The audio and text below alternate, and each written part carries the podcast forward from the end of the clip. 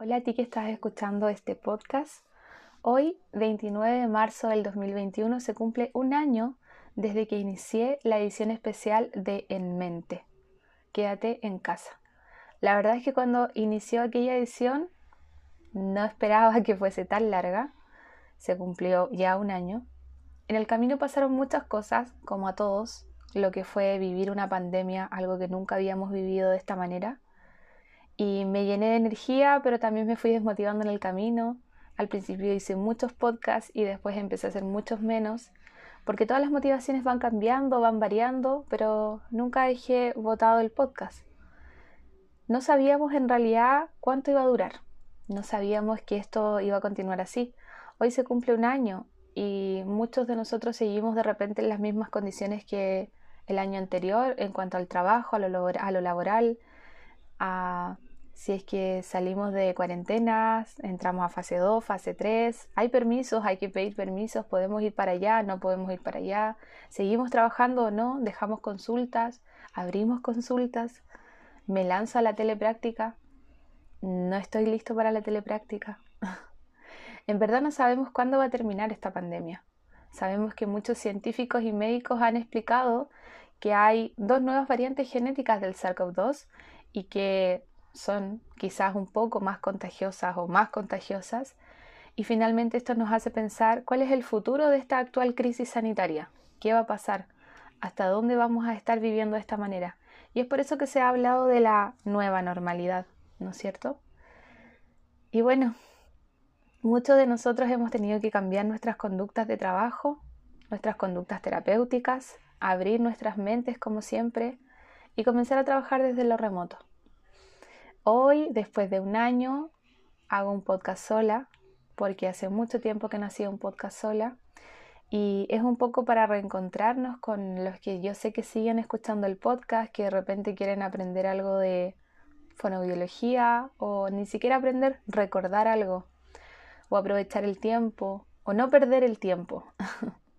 Agradezco enormemente a todos los que se han quedado y se mantuvieron escuchando cada uno de los podcasts que hicimos con mucho cariño. Tuve podcast con profesionales muy, muy destacadas, tuve podcast con profesionales de, todos, de todas partes del mundo. Tuvimos un podcast con em, una profesional, Ana Ilse Árraga, de, que estaba en África en ese momento y fue un podcast que lo tuve que grabar a las 4 de la mañana Chile.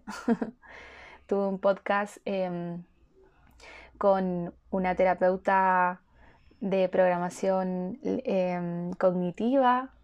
Tuvimos podcasts con profesionales chilenos, tuve podcasts con estudiantes, tuvimos muchos podcasts y agradezco enormemente a cada una de las personas, de los profesionales que pudieron aportar y apoyar en este proyecto, mini proyecto que nació desde la idea de querer hacer algo por la fonoaudiología.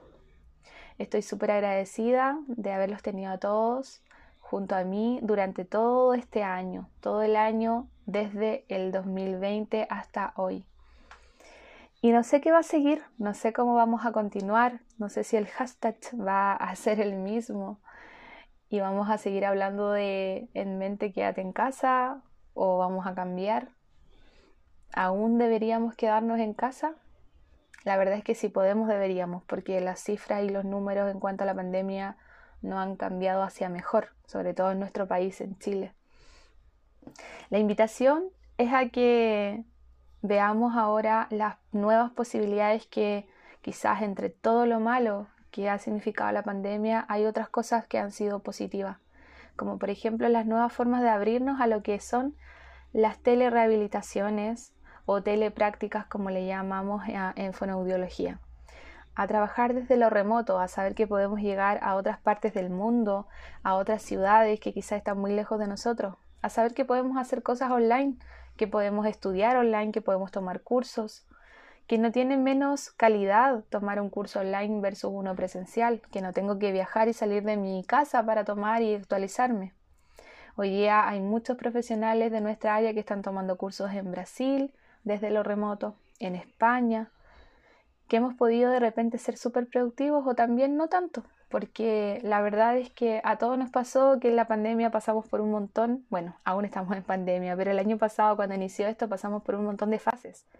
y estuvimos súper motivados y estuvimos súper motivados y después estuvimos súper desmotivados y algún día solo hicimos maratón de películas y otro día estuvimos full trabajando y hoy día creo que ya estamos mucho más fuertes y más organizados con todo lo que significa estar trabajando desde el hogar, desde la casa, con los niños, con la familia, con el ruido, con el internet. Bueno, agradezco enormemente a quienes han continuado acá escuchando en Mente Podcast, la edición anterior, la edición especial. Agradezco a todos por compartir el podcast, por oírlo, por mandarme mensajes, por compartirlo en sus historias, por decirme que les gusta, porque cada uno de sus mensajes me ha motivado a seguir, a no abandonarlo. Agradezco enormemente a mis estudiantes en práctica que se motivaron y hicieron podcast conmigo, a pesar de que les daba vergüenza, que era algo nuevo, que no lo conocían. Les agradezco a todos en verdad por, por querer escucharme. Lo hago en verdad sin ninguna otra finalidad más que poder divulgar nuestra profesión y ocupar los medios que tenemos de difusión, que son gratuitos y que podemos ocuparlo.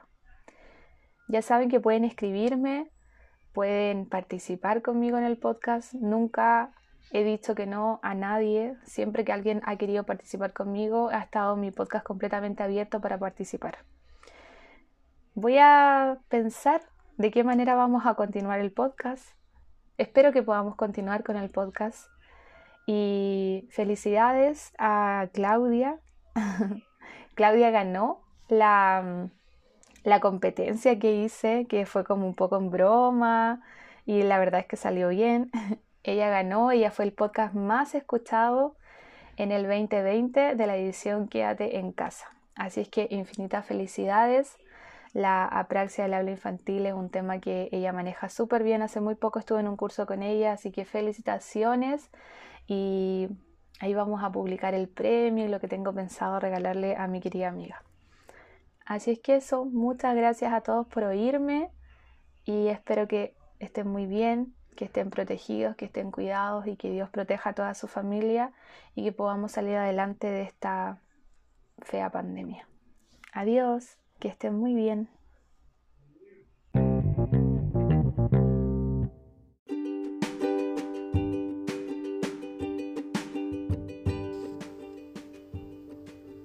Bienvenidos a esta edición especial en mente Quédate en casa.